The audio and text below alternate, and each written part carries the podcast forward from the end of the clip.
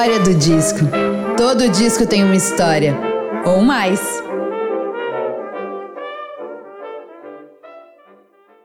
Olá, eu sou Bruna Paulin e esse é o podcast A História do Disco. Todo disco tem uma história, ou mais. E por aqui você vai poder conferir tanto histórias e curiosidades sobre a produção de álbuns de diversos estilos e momentos da história da música, como também como esses discos fazem parte das nossas vidas. Seja muito bem-vinda e muito bem-vindo. Esse programa é para todo mundo que é apaixonado por música e adora memórias musicais. Você sabia que a partir de R$ reais por mês você pode fazer parte do nosso clube, que mantém o programa semanal e gratuito a todas as pessoas? Quem contribui para o financiamento contínuo de A História do Disco recebe novidades antes de todo mundo, ganha descontos, presentes e conteúdos exclusivos, participa de programas e concorre a sorteios super especiais. Para participar, acesse apoia.se barra A História do Disco.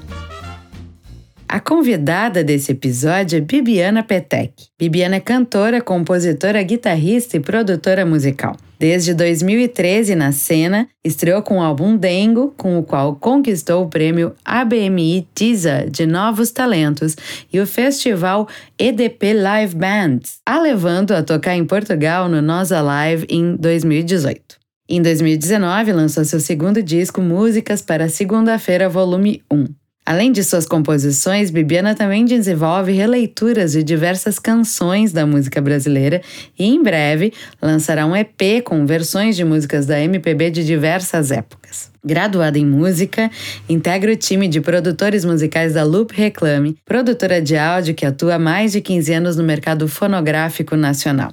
Foi no estúdio que trabalhou com acústicos e valvulados, Carlinhos Carneiro, Comunidade Ninjitsu, Negra Jaque, Tati Portela, Nani Medeiros, Antônio Villeroy, Tonho Croco e uma série de novos nomes da cena gaúcha. E hoje você vai conhecer a história de Bibiana com Luz, de Djavan.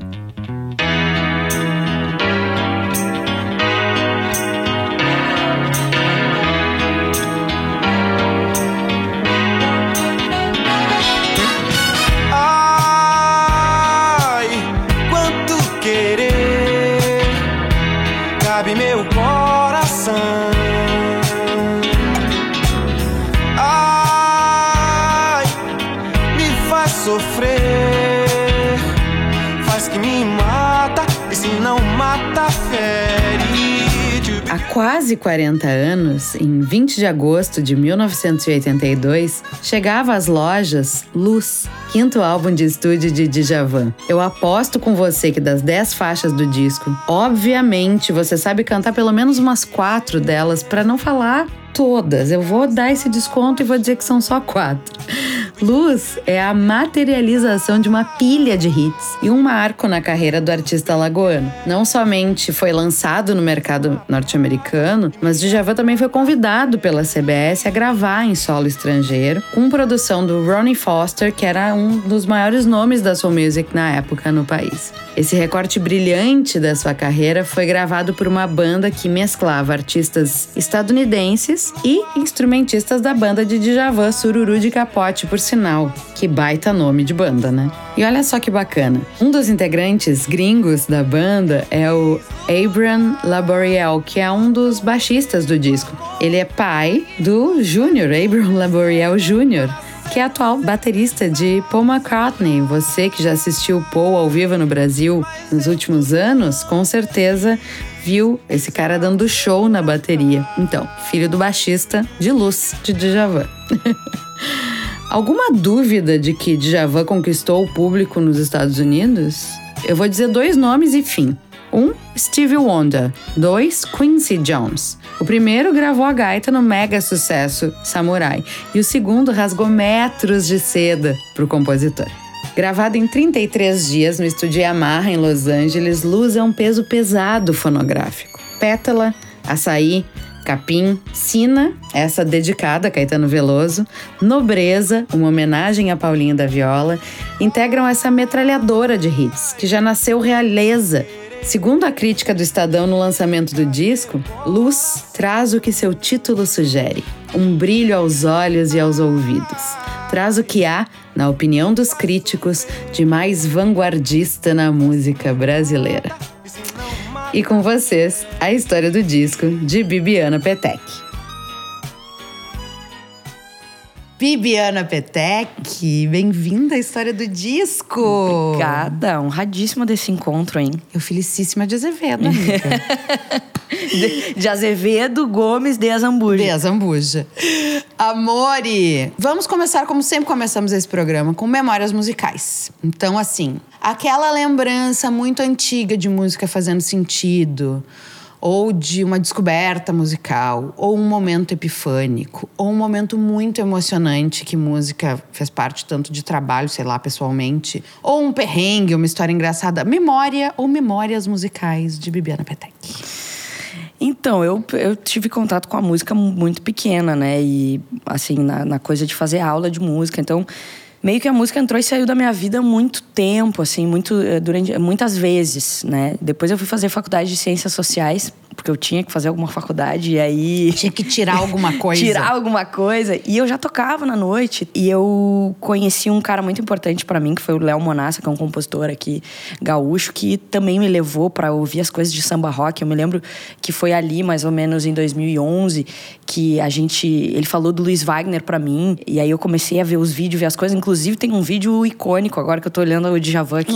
Quem não viu, veja o Luiz Wagner com o Jorge Ben quebrando tudo, assim. Tem um vídeo no YouTube Ai, maravilhoso. Quero muito ver isso. É incrível, assim porque Luiz Wagner foi o cara que foi muito respeitado, assim, reconhecido, né, pela turma aí no Brasil inteiro.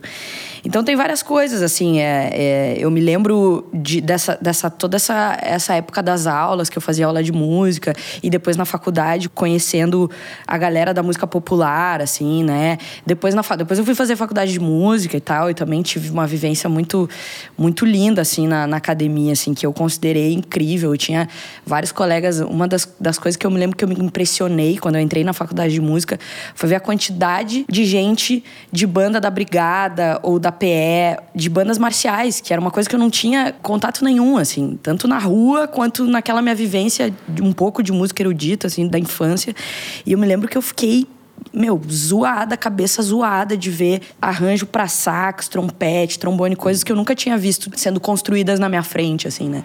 Então, uh, eu acho que a cada momento da minha vida, assim, que eu, que eu tive com a música, eu fui conhecendo e vendo que é, um, é uma, uma parada infinita, assim, saca? Se tu for entrar, assim, no universo de orquestração, assim. Ah, teve uma época também que eu era... Eu ouvia os discos do, do Milton Nascimento com as orquestras e, e do, do, Tim Maia. Tem um disco de 75 também que tem os arranjos do Arthur Verocai, se eu não me engano. E eu entrei nessa coisa de entender como é que eram as orquestrações no Brasil nos anos 70 e 80. Então, tinha... Descobri que tinha orquestras que só... Os caras só gravavam um disco de música popular.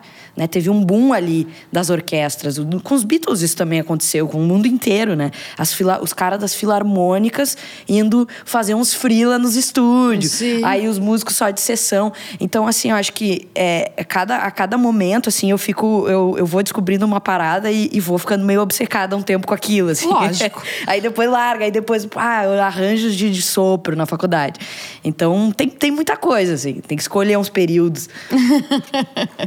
ruído de mate. Para você que não está assistindo, está só ouvindo o programa, Bibiana está tomando um belíssimo chimarrão. E aí a gente ficou fazendo aqui piadinha de ruído de mate. É. discoteca. Temos uma discoteca. Ela, inclusive, trouxe alguns discos, o que me deixou muito feliz. Isso que é bom de gravar presencialmente, né, gente? Que a pessoa pode trazer os brinquedos para dividir é. com a amiguinha. Então vamos falar de discoteca, Bibi. Foi uma coisa que tu sempre curtiu ter materialidade? Ou em algum momento tu cogitou te desfazer, por exemplo, de discos e CDs? Ou não? Nunca rolou isso? Uh, cara, eu, eu tenho um lance assim que na casa da minha avó sempre teve muita fita, cassete pequenininha porque o meu voo era piloto e os voos dele eram internacionais. Então ele trazia fita de, eu me lembro dessa parede de fitas. E eu me lembro que era tinha de tudo assim. Tipo, tinha muita coisa de orquestra, tinha muita coisa da América Central, assim, um, umas coletâneas de merengue, uns Amo. troços assim, que é um outro universo, que se o cara quiser ficar obcecado também rola, né? E aí a pessoa se perde, inclusive, na linha. E a, pe- a pessoa se perde na linha e quer comprar uma saia de lambada e, e, e fazer Eu uma. não cheguei na saia de lambada, mas eu tive em São Paulo há pouco e eu fui visitar a Patuá Discos, que era uma loja que eu não conhecia. E não tem jeito, eu já sabia que eu ia tomar um tufo de alguma maneira, porque eu ia achar alguma coisa que eu ia querer muito. Eu comprei um disco de música da Nicarágua. E aí? Maravilhoso. Eu tenho essa noia, eu tenho disco do Peru, Colômbia, assim, eu curto muito garimpar esse tipo de coisa. Não só música tradicional, mas também eu comprei um, nesse mesmo dia eu comprei uma coletânea de música colombiana. Galera tocando quatro, que é muito Ah, legal. muito mas às vezes nem é o caso, às vezes é rock feito na Colômbia. Sim, tipo, com o sotaque deles. Exatamente. Mas nesse caso, esse da Nicarágua é um maestro, uma orquestra. Então, não necessariamente música tradicional, mas é uma música mais local, vamos Mais dizer local. assim. E era meio raro, foi meio que uma graninha. Eu, ai, azar, contaminada pelo ritmo louco do merengue. Exatamente. Só não comprei a saia. É, e aí, mas podemos ver, né, num passo à Quem frente. sabe? Não, e aí, cara, eu já. Eu sou de 93, né? Então eu já. Na real, quando, eu come, quando a gente come, na adolescência, assim, que a gente começa a pesquisar mais as coisas, eu já não. Já era tudo na- no, no computador, né? Então eu peguei um pouco a coisa do CD, assim, com uns 10 anos de idade, Banana Records, lembra? Saudades. Eu, le, eu também ganhei o meu CDzinho da Ruge, do grupo Ruge. Foi comprado na banana, isso. Isso, eu tinha, eu tinha, eu tinha, ah, tem, tem, eu tinha toda a discografia do CPM 22, que foi toda Olha a gente, Bibiana Petec abrindo a caixa de Pandora eu na tinha, história do disco. Não, cara, assim, ó, CPM 22, todos os discos, uma capa que eu amo, que é ah, eles num sofá, eu acho, e o, o- a contracapa do CD é uma mesa com um monte de coisa, tipo Super Nintendo e tal, uma coisa bem final dos 90, assim. Ah, CPM 22 em CD, umas coisas internacional que eu já nunca curti, assim, tipo Linkin Park, mas tinha, porque era moda. E foram poucos CDs que eu tinha, mas era aqueles, eu ouvia um monte. E aí depois já computador, né? E aí baixaçada e coisas, né? Mas aí começou a coisa do vinil, porque com o streaming várias coisas não tinham na internet. Agora os caras já estão colocando, Mas ainda remasterizado. não tem tudo. Mas ainda não tem tudo. Então, assim, tem até um, um- um site que eu quero também indicar pra galera, que é da Maria Luísa Kifuri, que é o Discos do Brasil. Que o Discos do Brasil me ajudou muito na coisa de quando eu queria entender ficha técnica, porque no streaming não tem. Que eu até gostaria que faz, de fazer essa reivindicação. Todas nós. Poderia ter, né? É um absurdo não ter, inclusive, É, porque tipo- não ocupa espaço. Exato, é, exato. Diferente de uma capa impressa. que o cara é uma página a espaço. mais. É. É. então assim, eu acho que eu fui muito motivada pelas fichas técnicas. E aí em 2014, eu acho, eu, eu dei um jeito de conseguir um prato de vinil e aí fui fazendo e tal, e fui comprando e fui ganhando, né? Eu não tenho um acervo assim, mas eu os discos que eu que eu mais escuto acaba sendo vinil porque é outra coisa, tu sentar com calma, fazer teu mate, eu tomar tua coisinha ali, teu drink, ouvindo, vendo, aí ouve de novo. Presta muito mais atenção, eu acho, né? Óbvio que sim, né? Tem a teoria do deep listening, inclusive, né? De que. Conta pra mim. Ah, a audição no vinil, ela te encaminha, obviamente que nem sempre, né? Depende da, da Tu tá fazendo. do que a pessoa está se propondo a fazer, exatamente. Mas é esse momento ritualístico de talvez baixar um pouco a luz. Não estar fazendo outras coisas. Não é pra estar lavando louça, fazendo. Pode ouvir disco assim, mas esse momento de listening é isso. Tu não tá fazendo outra coisa. De preferência, tira o telefone de perto de ti para não para não ser interrompida. E aí pega o disco, pega uma bebida ou enfim, alguma coisa que tu queira e bota esse disco e frui essa obra com essa atenção que o ritual de tudo isso que tu faz, de tira o disco com cuidado e bota no prato e não sei o quê, vai te encaminhar para essa audição em profundidade que a plataforma de áudio não vai te proporcionar e que não vai te fornecer toda a experiência, porque no disco a gente tem uma capa, a gente tem um encarte, a gente tem uma ficha Sim, técnica. tem uma, um estímulo visual tem um também. outro estímulo que é o visual. Então, assim, é outra experiência, não tem jeito. Não é a experiência do ao vivo, nunca vai ser a experiência do ao vivo. Mas cada disco vai ter a sua característica. Por exemplo, o teu Djavan talvez tenha um pulinho na quinta faixa que o meu não tenha. E isso já faz É. dele uma experiência diferente Única. do meu. É, total. E a cada vez que a gente está executando essa obra física, a gente está deteriorando ela. Então a gente também está vivendo uma experiência única. Bah. E as pessoas não se dão conta disso. né? profundo isso. É. Aqui, meu anjo, não é só conversa fiada. Aqui nesse programa tem muita eu posso te filosofia de pagar no final, eu acho que eu devo. tipo, porque né, vai ser menos uma terapia que eu vou fazer no mês. Apoia.se barra história do disco e tá tudo certo, amiga.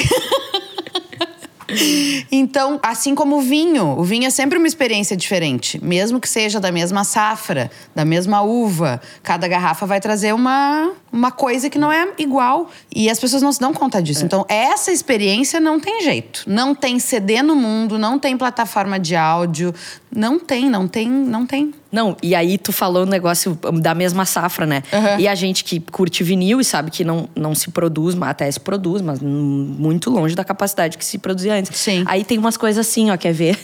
Isabela. Ai, adoro! Não, estragando a capa linda do bicho. Não, e a, e a Isabela tinha uma letra bonitinha, porque às vezes é uns garranchos. Não sei se vai dar pra captar, mas é bom, é muito bom. Depois a gente faz foto, qualquer coisa, pra botar nas redes do programa. Eu amo o bicho. É o meu favorito do Caetano. É muito bom. E eu tenho quase certeza que foi o Edo Portugal que me deu esse disco. Olha ali. É que faz muito tempo. Sim. Mas e aí tá, claro, aí tem os mais tipos mais conservados assim, que isso aqui com isso aqui foi a galera que já, né, já tá esperta assim para vender e tal. É, mas tu sabe que assim, a coisa, por exemplo, do escrito, tá, é óbvio, né? Às vezes é que assim, a capa branca linda e este Isabela imenso. Mas conta uma história. Conta uma história, óbvio, e tem uma coisa engraçada, assim, às vezes tem dedicatória, né? Isso é incrível. O meu namorado esses dias achou um disco da Mercedes Sosa que ele queria muito, que é aquele Arte D, sabe? Uhum, que normalmente é. Normalmente não, ele é duplo, uma coletânea e tal. E tinha uma dedicatória linda. Do, provavelmente De de, um casal, marido pra esposa, assim. E tu chora lendo. Como é que eu não vou gostar É, disso, sabe? Tá, pra mim tá tudo bem a, a capa vir escrita. Sim, toda vez que tu olhar, tu vai te lembrar de um, um sentimento Sim. legal ali, né? É, não, é bem por aí. E a materialidade traz isso pra gente. Não tem jeito, gente. Assim, ai. É óbvio que a praticidade da plataforma de áudio é ótima, a gente ouve onde a gente quiser, a gente tem acesso a muita coisa. Pra pesquisar é genial. Mas isso aqui. Não, e uma coisa não exclui a outra, né? É. A gente tá. Eu acho que isso é a coisa que eu mais concordo, assim. Uma coisa não exclui a outra. Não. O streaming do YouTube não, não, não exclui a pessoa estar lá se quiser. São duas coisas diferentes. Uma coisa não substitui a outra. Exatamente. Até Né? porque O não dá rádio, pra andar de bicicleta ouvindo vinil, por exemplo. É, exatamente. Fica um pouco difícil, inclusive. Exato. que tamanho que é a encrenca dessa discoteca, ô Bibi? Quantos? Não de número, mas assim, tu. Ela já tá grandinha ou tu, ou tu é comedida? Tu compra disco? É, agora não, agora tive que dar uma parada né, na pandemia, né? Ah, mas eu tro o que eu faço muito, eu, eu e aí, né, depois a gente vai falar do, do, do Luz ali e tal. Eu- o que eu faço com os, com os meninos, principalmente com, com o Lucão, que toca comigo, que é o meu batera, assim, meu irmão, ah, a gente se, se empresta. Né? Então, e aí ele, tipo assim, o pai dele mora em Buenos Aires e é um cara que adora vinil também Bah, e música brasileira. demais. O pai dele é argentino. Então, quando a gente vai pra lá, ou quando ele vai pra lá, ou quando o pai dele vem, o pai dele traz algumas coisas da, do acervo dele. Então, tipo assim, ele curte muito, assim, ah, tipo Beth, ah, tipo Fundo de Quintal, que tem uns vinil legal também. Eu tenho dois fundos de quintal lá. Emílio Santiago, um, monte de coisa assim. Ele traz e aí o Lucão devolve alguns pra ele e tal. Então a gente fica nesse nesse troca-troca Nesse gostoso. escambo. É, exatamente. Mas isso é bom. E é bom. E aí agora ahn, eu queria o Fruto Proibido que foi um disco que me influenciou muito no meu disco, no Músicas para Segunda-feira. Uh, eu queria muito uma coisa daquele jeito, assim, com bastante guitarra e tal, com, com uma batera cheia, com uma batera grande gravada, assim, bem um som de rock, assim, que eu, que eu, que eu acho bem representativo. E eu não tenho ele, esse, esse disco, eu tô, tô atrás, assim. Eu queria o 1982 da Sandra de Sá. Eu tô atrás desses aí, assim, mas eu vou pesquisando. Eu tenho uma aba no Mercado Livre lá e coisa ali dos favoritos que tem. Cara, eu acho que eu devo ter uns tipo uns 60, Vinícius. Já tá considerável essa discoteca é, aí. Eu tenho uns E 60. é só veneno que eu sei. Então, vou fazer, podemos fazer uma noite, já te convido pra gente fazer uma noite da, da América Central, do merengue e tal, porque todas as, as coletâneas do meu avô eu salvei, assim, de, de, ser doado e tal. E essas coletâneas é isso, assim, tipo merengue, tipo salsa, tipo maestro não sei o que e banda. Uhum. E aí, tipo, cara, um negócio incrível. É genial. assim. Eu sou louca por esses discos de orquestra, não só os, os latinos e caribenhos, mas orquestra. Porque para mim é muito memória musical da minha avó ouvindo Guaíba FM. Ah, era. E eu digo que é música de domingo, é música da hora do almoço no domingo pra mim, que é uma música instrumental que não vai ter a fala ali te tonteando na hora de comer e dar uma relaxadinha assim. Pra mim é música de domingo, é orquestra. Isso aí, pra mim, é um disco que eu tenho do Pat Matini, que é quando eu preciso. Porque, como eu, eu falo pra caramba já, locuto ainda muitas vezes, né? Locução e tal, e as coisas de publicidade. Telefone com contratantes. Da, da, da. Falando Quando eu tô inteiro. enjoada da minha própria voz. e eu não quero ouvir nem a minha, nem a de ninguém. E eu não aguento mais. Eu não. Eu, assim, ó, tem dias que nem eu me aguento. E aí, assim, eu coloco o Pat Matini, porque daí eu não falo e ninguém no disco vai falar também. Não tem nem como cantar junto. Não tem. Aí é música de domingo total. É quando eu, tipo assim, vou. É o negócio de arrumar a casa que tu falou e tal. Aí Ah, vou- não, arrumar a casa eu já vou pra Beth Carvalho, pra Alcione, que eu preciso gente, me animar. Tem gente que curte, né? Não, e é, eu Uma é sério, eu, eu tenho que me agitar e tem que ser uma coisa solar. Eu preciso tirar a energia de algum lugar pra arrumar a casa. O empurrãozinho da mangueira. Bibi, no streaming, tu é uma garota álbum ou tu é uma garota shuffle? Álbum, óbvio. Continuo, tipo, tenho esse, esse hábito mesmo. Porque por mais que a gente esteja nessa coisa do single, single, single, single, eu ainda não consigo entender o que, que um artista quer com uma música só, entendeu? Então eu preciso entender mais o que. Tá, mas o que que é? O que, que então e isso tá cada vez mais difícil, assim, eu acho. Porque talvez as pessoas elas nem estejam preocupadas em passar alguma mensagem de coletividade de um álbum, né? Então, tipo assim, eu posso... Não é uma crítica, tá? Eu acho que é só uma constatação. Eu posso lançar um samba nessa, nesse mês e lançar uma cúmbia no, no, no outro mês. E tá tudo bem, né? Mas eu gosto muito de quando tem mais ou menos um... Uma um costurinha. é, uma costurinha, assim. Até, os- até os álbuns de pagode que eu tenho ouvido um monte dessa, dessa nova leva, e aí eu, das coisas mais, mais novas e que, que eu escuto, assim, é, eu consumo muito pagode atual, porque eu acho que a rapaziada que tá tocando tá assim, ó, não tem. Os músicos tá muito, muito incrível, assim, o nível da galera. Então, tipo, os lançamentos da Ludmilla, o Menos é Mais tal, eles lançam muito álbum ao vivo. Da- dos audiovisuais que eles fazem. E aí tu enxerga essa costura. Pô, tem um bloquinho ali só anos 90, tem um bloquinho só de releituras, tem um bloquinho de pegaram composição dos sertanejos e fizeram um, em pagode, é um bloquinho organizado. É um troço organizado, entendeu? É bagunça, mas tem gerência, entendeu? Bagunça, mas tem gerência é boa. É, é, é- é bagunça, mas tem gerência. Então eu, eu curto muito isso, assim. E eu acho que tirar o chapéu, assim, para essas coisas ao vivo. Né? A gente fez o Chalé 243, que é, que é aquele EP que tem três autorais e a releitura da, da Alcione, organizadinho. Tipo, tava ali, tem uma proposta. Foi tudo gravado no mesmo sistema. A gente gravou tudo numa tarde, no mesmo lugar, não teve overdub de nada. Tal. Tá ali, tu consegue ter, enxergar uma característica, mesmo as quatro músicas sendo diferentes. assim. Lógico, elas É não um- precisam ser iguais, mas tem que ter esse penso eu da gosto construção. da timbragem toda fazendo sentido, sabe? Tu, tu ouvir, tu entender que aquelas quatro músicas são do mesmo trabalho. E, e- e isso a gente consegue com esses ao vivos aí da galera toda, assim, tipo, pô, a formação pode mudar ali, um percussionista ou outro, uma participação ou outra, mas tudo tá, tá girando na mesma frequência. Eu gosto disso. É, e a coisa do single, eu acho que é muito mais um comportamento da própria plataforma estimulando esse, esse, esse comportamento mercadológico do que necessariamente um desejo do artista.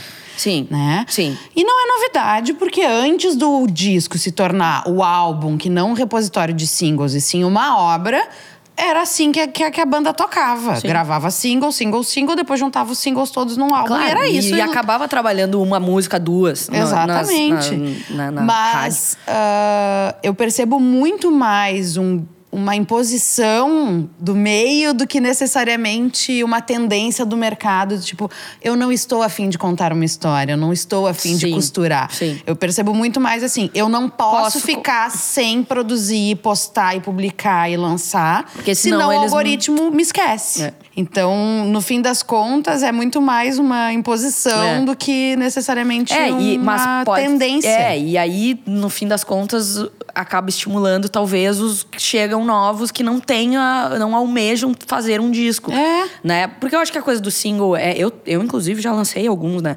Ah, mas é legal quando tu chega ali. Eu, eu acho bonito, assim, quando chega no- na- ali Na na, plataforma, na página.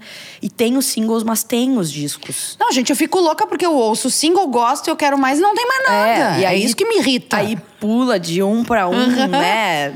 Então- Sim, e as coisas. Aí sim é, é, é- é desconfortável e incômodo. E as pessoas, ah, é porque tá na moda que agora é só single. Gente, a Anitta vai lançar um disco, um álbum. Então, assim, tá se usando o álbum. Parem com isso. Tá se usando. Não, eu, e eu acho que. E eu acho que, de novo, aquela frase que falamos, uma coisa não exclui a outra. É. Mas eu acho que a galera pode entender que, que funciona. Funciona disco, disco funciona. Saca? Tipo, tu pode fazer o single. Inclusive, agora eu tava fazendo uns backings p- pra dois discos de, de bandas e artistas aqui do Rio Grande do Sul. Tava fazendo backing vocal pra Paradise Sessions, que é uma banda de reggae e coisas subgêneros. E do JP Rocha, que é um cara super MPB, que também tem influência do, do reggae. E eles estavam, tipo, super cuidadosos com, tipo, meu, seis meses produzindo o álbum. Eles vão lançar uma por mês, daquele jeito, picotado e tal, vão. Mas, cara, o trabalho foi. foi nossa, foi, foi muito tempo, assim, de trabalho, sabe? Então é, é muito massa. Esse processo, assim, é muito bonito. E, e um, um single, ele não te dá essa demanda toda pra... E tu não tem a dimensão do que é fazer essa obra, exatamente. Vamos falar do disco. Sofreu, né? Pra escolher. Sofri pra escolher. Sofreu pra escolher, e vocês que estão nos acompanhando fiquem sabendo que ela mudou aos 45, não, aos 49 do segundo tempo, quase entrando na prorrogação. E eu deixei porque eu adoro esse disco. Não, é, é, a gente. A gente, nesses 60 álbuns aí, eu poderia talvez trazer uns 10. Eu trouxe esse aqui também, claro, da, da Elise em London, que eu comprei em London. Foi só o que eu comprei. É né? da Soul Jazz. É genial É, esse disco. É, isso aí é, é uma qualidade violenta também. Não, e esse selo é muito foda, eu É. amo. Eu tenho muita coisa de, de música jamaicana da Soul Jazz. Eu me lembro que quando eu tava procurando lá, eu, eu vi várias coisas. Não, tu foi na Sounds of Universe Uhum, comprar. Tu sabe que no andar de cima os Stones ensaiavam, né? Não. Então, assim, já tem. Já, só de largada já é a loja de disco mais foda de Londres. Depois disso. É a loja do selo e é esse, assim, música brasileira, música jamaicana, música indiana. É, muito sensacional. pelas nacionalidades, É muito né? É sensacional. muito legal. E é lindo porque o texto é à mão, né? É todo bonitinho, É. uma letrinha bonitinha do Menescal. Poderia ter sido esse, Poderia ter então, sido né? esse. Com certeza. Mas eu quis, quis falar do, do Luz, do Djavan, porque assim, esse foi um dos discos que o Lucão me deu, que ele não me emprestou. Quando ele veio assim no meu aniversário, foi ano passado. Pô, foi tri, foi pouquíssima gente, assim, né? E aí ele foi na minha casa, assim, pra gente se abraçar né, no dia do meu aniversário. E ele me veio com o disco, assim, eu, ai, que legal, presente de aniversário vai me emprestar esse disco. Ele falou, não, vou te dar. Eu, pô. E esse disco tem muita coisa, né? É, o- é o quinto álbum. E é de 82 também, do mesmo ano desse, desse da Sandra de Sá, que eu amo. Olha ali. E outra coisa, né? Tá fazendo aniversário. E é um descasso, gente. É de agosto esse disco, então tá fazendo aniversário em agosto desse ano. E é um disco especial, eu acho, por várias coisas, assim. Já abre com o Samurai, com o Steve Wonder tocando gaita de boca. Apenas. Apenas. E é, é lindo, assim, né? O, o solo e tudo. Acho que é um, um troço que, que somou demais. Foi produzido pelo Ronnie Foster, que é um dos, dos grandes produtores, assim, dos anos 70, que produziu com Cher Atkins, com um monte de gente. A banda é meio a meio norte-americana e brasileira, então tinha uns caras que estavam lá, tipo o Cisão, que toca baixo, em algumas faixas. O mano do sax também, se eu não me engano, é brasileiro. Mas o próprio Djavan fala assim que ele foi convidado para gravar esse disco lá pela gravadora que viria a ser a Sony depois.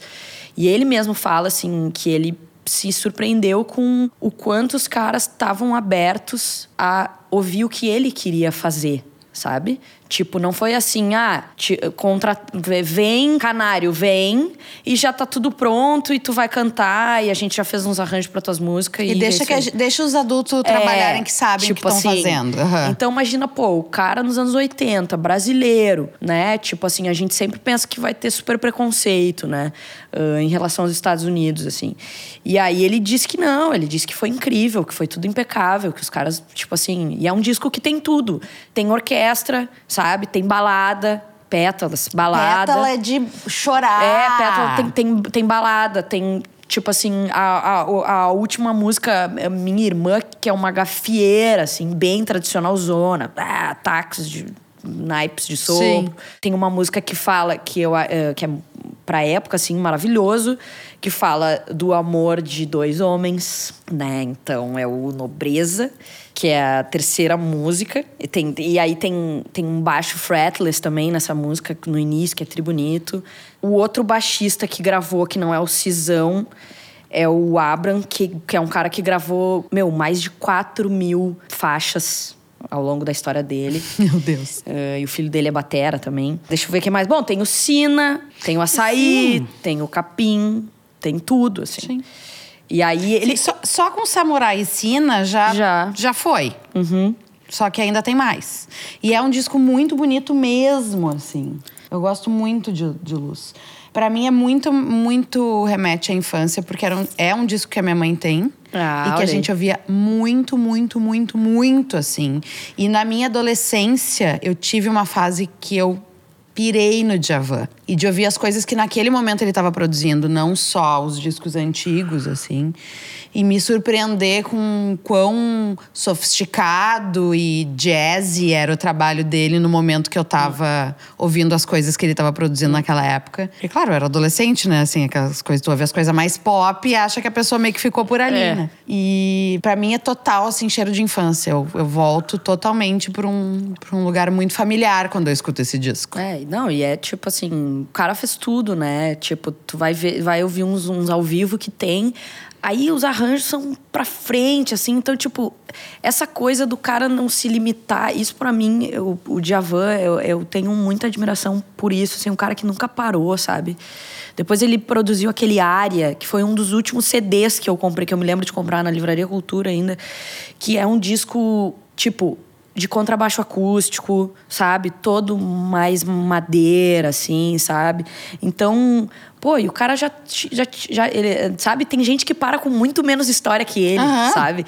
Então, eu acho que essa coisa, assim, essa, essa, essa paixão pela música, de não parar, sabe? Que faz o cara não parar. E sempre muito elegante. Elegantérrimo. Elegantérrimo, como diria o Adalgir Lazari. e vou ler aqui a dedicatória do disco. Eu dedico esse disco ao amor. Quero dizer, ao amor de Jackson, deve ser Jackson, hum. ou Jackson do Pandeiro, não sabemos. Vinícius, Elis, Bob Marley, John Lennon. Ó amor, enquanto puderes, não te percas de mim, de Javan. Amor hum. à música. Hum. E esse, e esse cara também é, é legal de procurar esse, esse Ronnie Foster, porque ele produziu Pepeu Gomes e, e, Guilherme Arantes também. Então, pô, um, a gente tem que prestar atenção nisso aí. Um dos maiores produtores, e é real, ele foi guitar player, fez uh, matéria sobre ele. ele cara, ele gravou, produziu muita gente. O cara gravou três artistas brasileiros, sabe? Não é pouca coisa. Né? Eu, eu, eu, imagino, assim, que, que seja incrível trabalhar com esses caras, né? É, tinha, era, era um momento onde tinha uma pujança hum, da indústria fonográfica que presenteava os artistas com esse tipo de coisa. Elis e Tom, foi um presente que deram para eles. Quero gravar com o Tom Jobim, tá? Vamos para Los Angeles. Isso. Presente da gravadora, né? Esses benefícios que hoje o mercado, mesmo o artista grande, não, não, não rola mais desse jeito, né? Hum. É, uma outra realidade, assim, e proporciona esse tipo de coisa. Tu já tinha familiaridade com o disco quando tu ganha? Ou, ou tu começou a te, assim, a te... Esse, a ficar. É, a ficar mais íntima dele agora? Agora, quando tu ganhou? Não, eu, eu, eu justamente eu comentei com o Lucão, esse meu amigo que me deu. Eu comentei, eu falei, cara, tô ouvindo agora de novo as coisas do Djavan e eu não sabia, é, eu não sabia que tinha sido produzido nos Estados Unidos, porque pá, porque a gente já, nos anos 80 a gente já tinha músico tão bom quanto, sabe?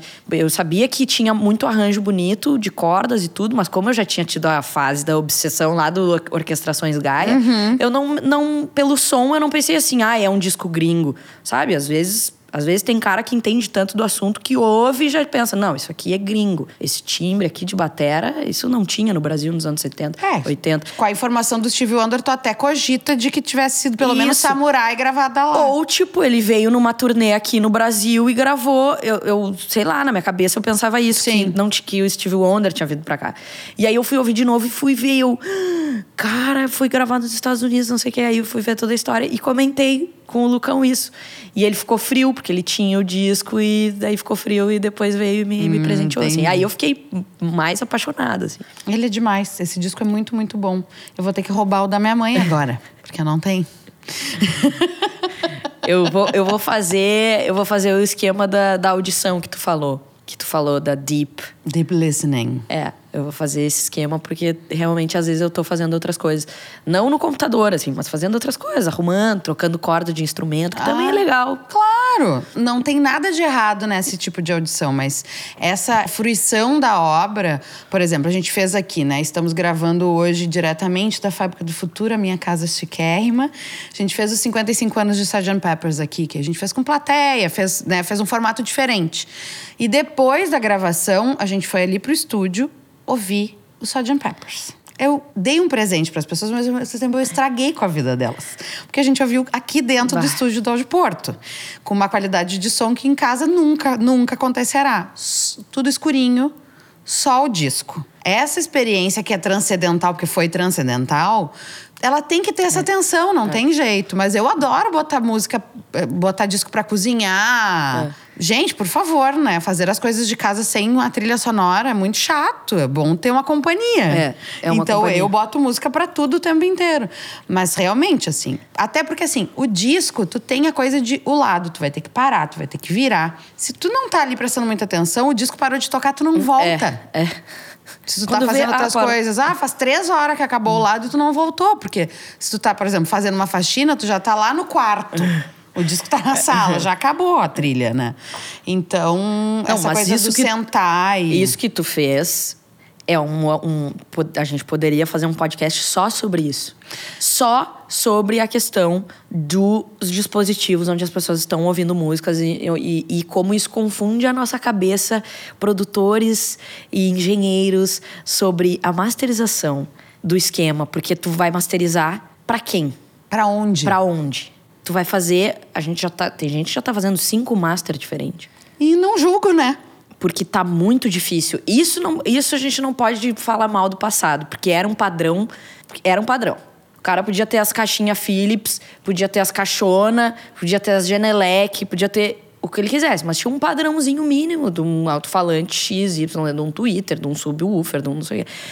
Não tem mais isso. Sim, é de fone, é na JBL. É. É no celular, que é um som horroroso. Por isso que funciona tanto as masters do, do, do, do forró eletrônico, por exemplo. Tu colocar, se tu botar. É, ontem mesmo a gente fez esse, esse, gente teste. Fez esse teste. A gente pegou uma música do LED, botou o inicinho, já vinha um ruído violentíssimo, porque para ficar no, no loudness da plataforma, eles provavelmente tiveram que masterizar muito. Então já vem um ruidão. E um piano lá atrás, e tipo, baixinho. Já era baixinho. Venham Barões da Pisadinha depois. A gente botou. E aí, voz e batera e vai-te embora. E o cara tá fazendo o que for. Ele pode estar tá trabalhando, ele pode estar tá fazendo, pode estar tá na rua, pode estar... No, Sim. Tá ouvindo tu, tudo, assim, a voz na cara. Então, assim, é, tipo, também tem uma questão de, de, de a galera entender como é que funciona e, cara, vamos fazer desse jeito, né?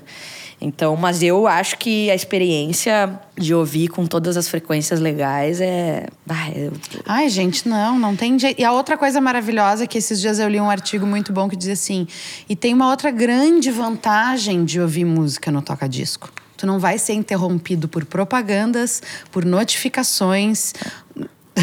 no é. meio da tua audição. Porque às vezes tu tá, sei lá, de fone no celular ouvindo música, e aí entra ou a propaganda da plataforma se tu não paga, ou sei lá, uma notificação do WhatsApp. Não, e cara, tipo assim, eu, eu já tô num nível. A única coisa que eu tô chata é assim, ó. Não, nem me mostra um troço no celular. Vamos pegar uma JBL Gol pequena. Não me, nem para com isso aí. Eu faço. Não, para com isso aí agora, só um pouquinho. Vamos para trás de uma JBL que tem o um mínimo de grave. Porque eu, agora que eu tô tocando baixo mais, inclusive nos shows, eu tô chata com o negócio do grave. Eu quero grave em tudo. Eu quero grave no meu ear, no, no chão, na bateria, eu quero bumbo e baixo. E deu. Não preciso nem cantar. Eu só quero, eu só quero que o grave é aquele grave que vem do chão, sabe? Então, Sim. assim, tipo, tem que ter. Tem as caixinhas. Não, e gente, até assim pro podcast, quando eu boto. Claro que eu faço isso, né? Quantas vezes eu preciso ouvir o episódio antes de ir pro ar? Eu ouço pelo menos umas duas, três vezes. Então, assim, chega uma hora que às vezes não dá pra ouvir de fone bonitinha no computador. Eu vou ter que estar tá circulando, fazendo coisa e ouvindo. Ouvindo. Quando vai pra plataforma, ah, pobre Dani, aqui tô aqui, os guris, cada dia me vem com um microfone melhor que o outro. Laura, esses dias, não, eu vou trocar porque é isso, porque é aquilo. Eu disse, faz o que tu quiser, tu que manda, tu, tu que manja do lance, eu não sei nada. Aí Nicole vai lá, edita, e aí tu bota no telefone, na plataforma, e é um assassinato a todo o trabalho que eles fizeram sempre tem uma interferência bizarra. Tu percebe que algo se modifica exatamente, provavelmente por conta dessa altura que tu tá falando? Sim, dessas masterizações e coisas, tem uns padrões que tem que ficar e tal. Nossa! Mas, mas te ouvir na. Eu, quando te ouço, te ouço na, nos meus monitores em casa, nas minhas caixas, com grave atochado. Ai, tá bom. Tem. Tem grave aí, hein? Tem um grave bonito. Viu, Nicole? é uma coisa veludada. Ai, gente. Mas é, faz toda a diferença. Eu sou. Não adianta, né? Eu sou. Esse programa só existe por causa disso. É, então... se eu pudesse dar, dar uma dica para as pessoas, é. Cara, não quer ter vinil, beleza, assim. Mas tenha pelo menos um, dispositivo que tenha frequências plenas, que tenha grave e que tenha médios e agudos definidos, tu vai ver o bem que vai fazer para tua cabeça isso aí. É, porque acho que as pessoas entraram num, num moto contínuo tão de não prestar atenção nisso, porque antes as pessoas investiam no tal do 3 em 1, que vinha com uma caixa de som é. belíssima, é. gente. Eu tenho. Eu Acabamentos tenho... em madeira, né? Exatamente. Eu é tenho quatro nada. caixas em casa, duas delas são de um 3 em 1 dos meus pais, que já eram assim: o, o toca-disco já era de plástico, a agulha era de plástico. Uhum. E eu não estou mentindo, uhum. posso provar. Uhum. Mas eu fiquei com as caixas de som que eram ótimas, assim. É era, isso que importa. E era um som comum que foi comprado provavelmente ou numa loja de departamento ou num supermercado, é. entendeu? Não era nada assim, ai, que elaborado. As pessoas estão tão no modo contínuo que elas ouvem de qualquer jeito que aí, quando elas têm a experiência do som bom, elas ficam meio transtornadas, inclusive, assim. Esses dias eu tava viajando, e eu não dirijo, mas né, aluguei um carro por conta de um trabalho. A minha amiga estava dirigindo e eu disse: não, só um pouquinho, nós vamos regular o som desse carro, nós vamos aproveitar o som desse carro. É, carro... É um dos melhores lugares de ouvir música. É, carro é uma coisa que realmente os caras não regrediram, né? É. Só melhorou e Sim, tal. porque agora tu mesmo pode fazer a tua mix. É. é, faz a tua mix ali. Na minha, eu, no, quando eu tinha carro, que eu não tenho mais, era baixo no mais nove. É óbvio, sempre. Drum. De Magal. Drum. E se eu tivesse esse carro hoje, eu ainda botava umas luzes embaixo. Que era para chegar o seguinte, ó. A Berenice botando fogo. É um pouco de neon embaixo do carro, uhum. é um pouco de chimarrão, uhum. é um pouco de uma camiseta da Guinness. E é isso aí. E é isso aí. e essa é Bibi, essa é a fórmula. É o meu jeitinho. Faixas preferidas, amiga? Tá, eu gosto muito desse Nobreza, que tem um, uma orquestra, assim, é uma música densa pra caramba. Nossa velha amizade nasceu de uma luz que acendeu aos olhos de abril. Com cuidado e espanto eu te olhei. No entanto, você sorriu.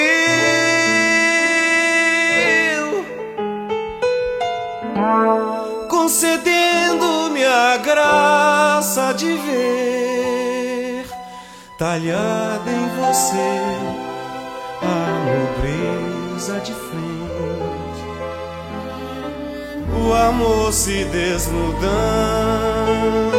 no meio de tanta gente.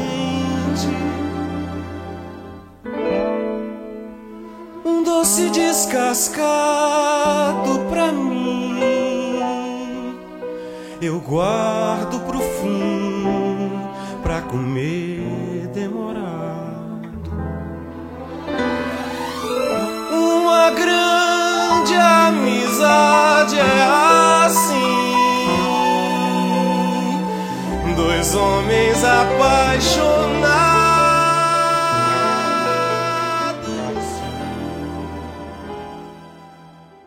Próprio Samurai, porque cantei muito na noite essa música. Óbvio. Ah, quanto querer. E aí, em uma época, a banda já dançava comigo aqui, já fazia passinho. Ai, quanto querer cabe meu coração. Ai, me faz sofrer, que me mata e se não mata fere. To be you.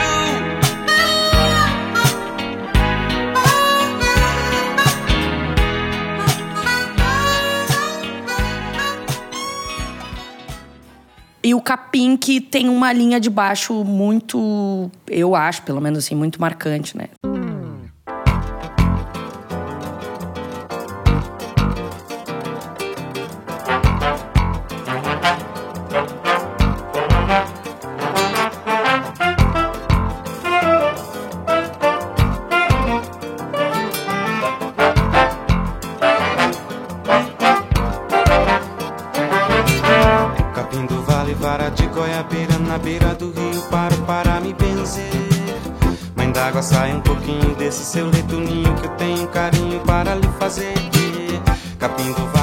De goiabeira na beira do rio paro para me benzer. Mãe d'água, sai um pouquinho desse seu leito ninho que eu tenho carinho para lhe fazer. Claro, não posso falar em nome dos outros, mas Não, são as tuas favoritas, tá tudo certo, não é a dos outros. É, eu, eu diria Sa- Samurai por, por ter cantado essa música muito, assim. O Capim pela linha de baixo e o Nobreza pelo arranjo, assim. E por ser um pouco surpreendente, assim, de... Tu vai ouvindo as músicas e daqui a pouco dá uma baixada, assim, sabe? É. Eu tenho um pouquinho de dificuldade de escolher, porque é isso, é um disco muito. Muito faz parte da minha vidinha. E tu viu que tem um escritinho aqui, né? Não sei se é Singer. Roger. Deixa eu ver. Tem uma coisinha escrita depois. Mas assim, eu acho que as minhas favoritas. Pétala, eu não consigo Ah, não. aqui. É. Parece sim. Parece Muito engraçado, tá, gente? Não dá pra enxergar quase. Nós não, não conseguimos nem tirar uma É. foto pra compartilhar depois, pra vocês entenderem. Mas tem um escritinho secreto É. no disco de Bibiana Petec. Vamos fazer um documentário sobre. vamos, vamos descobrir. Eu acho que Pétala é difícil, porque eu quero todas. Samurai e Sina, eu acho que seriam as minhas. Sina é muito minha infância. E é muito alegre. É muito alegre. E essa a gente faz no show. Ho- Hoje em dia é uma música que, tipo, quando eu vou fazer um show mais autoral, quando eu vou fazer um bailão de duas horas, sabe? É uma música que a gente fez um medley do, do Sorte, né? Ah, da versão. Tem uma versão da Gal cantando Sorte, mais recente. E a gente pegou aquele arranjo ali. E a gente termina o Sorte e já entra ah, no Sina, assim. E é um. É um medley que a galera canta do início ao fim, assim, porque eu me surpreendi. Eu, eu não sei quem que gravou. O, eu acho que o Papas gravou o Sorte. Meu amor, você, me dá sorte. Eu acho que sim. Mas a própria versão da Gal. E é, a própria versão da Gal, sucesso. mas eu vejo aqui que a gente- essa música e penso na Gal. Pra Claro. mim é a minha versão. Mas a gente assim. vai no interior e a Ah. galera mais nova Sim. canta, acho que através Deve ser do. Serginho e tal. Sim. E aí já aí o Sina, enfim, é mundial, internacional. Que evidências o quê? Hum. Grande hino nacional é Zina. Vamos embora daqui. Vai discussão forte essa aí. Né? Tô plantando discórdia. É que nem o Arthur de Faria, que no especial dos 55 anos do Sgt. Peppers, ele fez uma ode ao Paul McCartney, e eu sou suspeitíssima porque eu tava ali do lado aplaudindo, mas eu brinquei que ele ia ter que ser escoltado pra sair daqui, porque os fãs de John Lennon iam dar nele. Pois e agora é. eu vim e trouxe uma celeuma. O hino nacional é evidências ou é sina? Vamos votar. É, vamos votar aí. Bibi, tu há pouco tava viajando, tocando em terras portuguesas. que é mais que tu tá armando que tu pode compartilhar com quem tá nos acompanhando aqui de novidades tuas? Então, vem ah, um EP de regravações, o meu primeiro, de artistas brasileiros. Opa! Então a gente regravou o Benito. A gente regravou uma do Benito, que não tá aqui nesse disco, mas é uma que a galera conhece bastante. Não vou falar qual é, vou deixar aí. a gente regravou Caetano, a gente regravou uma do João Donato com o Gil e a gente regravou uma do Vinícius. Então é o meu primeiro trabalho de regravações, assim, e foi uma foi também uma, uma responsa, assim, porque eu já queria fazer, mas ficava meio assim, cara, mas que responsabilidade, né? Gravar esses caras. Mas eu pensei assim, ah, eu, eu já toco nos shows há muito tempo essas músicas. Eu já, Sim, elas eu já são tuas, Anjo. É, eu já, eu já, eu, os guris me botaram muito essa pilha, assim. Eles falaram, pô, Bibiana, nada a ver, sabe? Ah, ninguém tá te cobrando nada, tem que fazer as coisas, né, de coração aberto, assim. Então, a gente regravou, a gente gravou no mesmo sistema do chalé. A gente levou o estúdio móvel pra praia, pra Xangri-Lá, no ano passado, em 2021, em maio ou abril. A gente conseguiu lá e tal, um lugar grande pra gravar em Xangri-Lá. E captamos nós. Eu toco baixo e canto, o Lucão na batera e o Soneca nos teclados e na captação também. Então levamos nossos microfones, pegamos coisa emprestada, modo guerrilha de sempre. Óbvio. E aí, o que, que aconteceu? Quando eu fui mixar, eu achei muito difícil mixar, porque eu sempre acho difícil mixar as minhas coisas, assim. Sim, porque pra você que não sabe, além de compor, cantar, animar baile, fazer bar mitzvah, casamentos, formaturas and ruído de mate, a Viviana é produtora musical e faz muito esse serviço pra outras pessoas. Mas é difícil a gente fazer pra gente, eu te entendo. É, aí eu fui atrás do Nando Endres, baixista da comunidade Ninjitsu, que já tinha feito várias mixagens e masterizações pra mim e tal. E aí a gente ouvindo e tal, não, não teve, tipo, não teve afinação de voz nem nada, porque tinha vazamento de bateria em tudo e tal. É uma coisa muito orgânica. As pessoas Sim. vão ouvir e vão entender que foi gravado numa casa. Dá pra, dá pra Sim. sentir. Mas ficou de boa qualidade. Mas aí a gente sentiu falta de um violão. E aí eu gravei um violão depois, assim. E aí é isso. Ah, estamos submetendo todos os registros. E eu acredito que talvez final de. início de agosto, né? Vai sair esse EP, Piano Drink Bar. Piano Drink Bar, que é ótimo. Piano Drink Bar, porque era a nossa, a nossa, a nossa onda quando começou a abrir de novo as coisas no ano passado. A gente começou a tocar em palcos bem menores, de bares, de restaurantes, de bistrôs e coisas, né? Porque é o nosso trampo, é o nosso ofício, não tem como. Não tem, tem gente que consegue se dar o privilégio de escolher onde vai tocar e de escolher tocar para grandes plateias, que não é o meu caso. Toco nas grandes, toco nas pequenas. Mas tu curte o rolê. eu curto o rolê, é o meu trabalho, sou, né? E aí a gente e aí a gente começou assim, bah, o que, que a gente vai fazer agora? A gente, vamos ter que reformular todo o show, porque o nosso show tava numa onda meio pra galera dançar, de pé. Pista. Pistão, E show tava- tarde. E agora E é não show tava podendo. não tava podendo. Daí eu conversando com os guris, ah, a gente tinha que fazer uma coisa meio, sei lá, bar de hotel, assim. É, piano bar, piano bar. Ah, piano drink bar, tá? vamos fazer então. Aí eu fui pro baixo, porque a gente já tava com um baixista novo, que é o Bruno Flores, mas eu tava me desenvolvendo assim no baixo, curtindo tocar e tal. E aí muitas vezes os palcos eram até pequenos para quatro pessoas, né? É mais um amplificador gigantesco que vai, é mais uma Sempre. pessoa que vai. Como diz o, o Edu Santos, uma banda para dar certo tem que caber num táxi. e, e aí a gente fez, levou muito ao pé da letra, assim, esse ditado. E aí a Tem gente. que caber tudo dentro do táxi. A banda e, e as coisas. E as coisas da banda. E aí a gente foi nessa onda, assim, e ficamos fazendo até março agora desse ano, praticamente show em trio deste repertório. Eu fiz um- uma temporada no, no Butcher, aqui em Porto Alegre, na Travessa dos Venezianos. Bibi. Olha, in- inclusive, vamos combinar de no próximo ela mandar um rango pra cá. Ela né? manda uns rangos ela pro manda, show, às vezes. Ela manda. Vamos, vamos A combinar gente isso que não pensou na Larica. E aí a gente fez uma temporada lá no, no, no Butcher, que foi muito massa, porque a galera ia e daqui a pouco ia de novo, levava gente e tal, foi bem massa. A gente fez quatro meses lá, duas vezes por mês. Depois a gente fez uma outra temporada de verão numa cervejaria aqui em Porto Alegre. E aí, tá, aí, beleza. E agora começou os shows maiores mesmo, aí vem o baixista, eu largo o baixo um pouco, meus dedos agradecem que eu tava com bolha em tudo. E é isso. Tamo de volta. Muito bem, já tô curiosíssima pra ouvir. Gente, até Benito ela desencavou. Tu, tu faria um release. Agora, convite no ar que não pode recusar. Tu faria um release pra esse EP. Claro que sim, uai. Uma crítica. Uma crítica, faço. Óbvio. Então tá, então fechado aí, ó. Temos registro. Temos registro. Em vídeo e áudio. Claro que sim, imagina. Fico felicíssima de Azevedo, pode me mandar.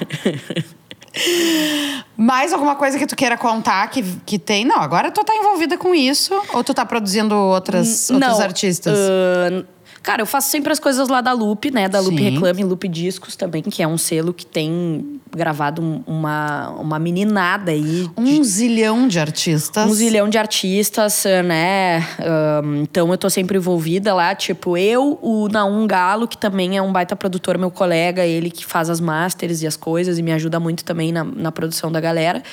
E as coisas de publicidade, que eu também tô de, de, de cinema, de teatro, que eu tô sempre fazendo. Mas assim, preparando bem esse disco e fazendo meus bailes de quarteto e tudo. Então podem mandar jobs, podem chamar, tem lá um telefone, na, telefone para contato, lembra que Aham. Telefone, põe aí o telefone do Márcio. Ah, tá lá na minha bio, né? A galera, a gente faz de tudo. Tem uma coisa especial que eu inventei e depois eu digo, eu invento coisa pra me incomodar. Eu inventei no meu aniversário, no 23 de abril, um especial de axé. É mesmo! Que foi um descontrole Mas de porque Azevedo. é óbvio, né? E aí agora as pessoas estão contratando esse show. E eu tô. Ainda bem. E eu tô ralada, porque é uma academia o negócio. Eu vou ter que fazer que nem a Cláudia Raia, eu vou ter que cantar na esteira, velho. tu não tá entendendo o que que é. E aí encosta um percussionista, o Hélio Nunes. Ai, se precisar de backing vocal, eu sei todas. Tá- mas tu tá convidadíssima pra dar uma canja. Gente. Dia 2 de julho. Ai, eu quero. Eu vou te chamar no, no Me particular. chama em box. Vou te chamar em box. Amada, Eu tô com a medo. minha escola, eu começo a cantar por conta da Ivete Sangalo. É óbvio, não posso fugir dessa ref. Banda Eva. Banda Eva, ao vivo. Não, a gente tem tudo ali. A gente des- desenterrou umas do Araqueto, Bel Marques, tem tudo. Vai ter que cantar na esteira. Cláudia Raia pra ti. Cláudia Raia, eu vou ter que fazer um workshop, um, um laboratório do, do Projac pra entender como é que é. Não, e aí é isso, daí tá, tá rolando, é um show específico que a gente fez de brincadeira e a galera começou a contratar. E agora temos, inclusive, casamento pra 2023 Olha ali. contratado com esse show. Mas é que é o tipo de, de projeto perfeito pra esse tipo de festa, casamento, não, formatura. E é em cima, não é assim, é em cima. A galera é, é, é um, é realmente um especial que a gente. Ah, não é tipo o piano do Ring Bar, por exemplo, que a gente fez um pouco versões, sabe? A gente fez Sim. versões das músicas. Não é a versão, é em cima. É aquela frase, é aquela frase. O tecladista se esmerou tirando todos os sopros que tem. Das in- de tecladinho. Ai,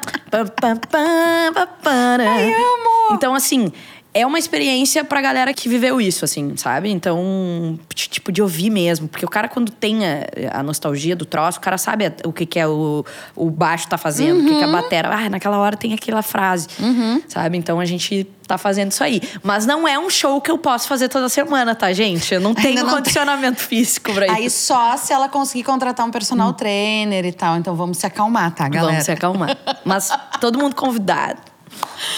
Amiga, seja sempre muito bem-vinda. Obrigada. Microfones sempre abertos para ti. Pode trazer outros discos. Vamos fazer a Sandra de Sá que nós não fizemos. Vamos fazer com, com o rango do Butcher. Com o rango do Butcher. E eu que agradeço. É sempre uma. Hoje foi uma, uma realmente uma terapia, assim, estar tá contigo. Obrigada. A minha secretária depois te passa o Pix. valeu, não. Obrigada mesmo. Amor e. Muito obrigada. Valeu, Até valeu, gente.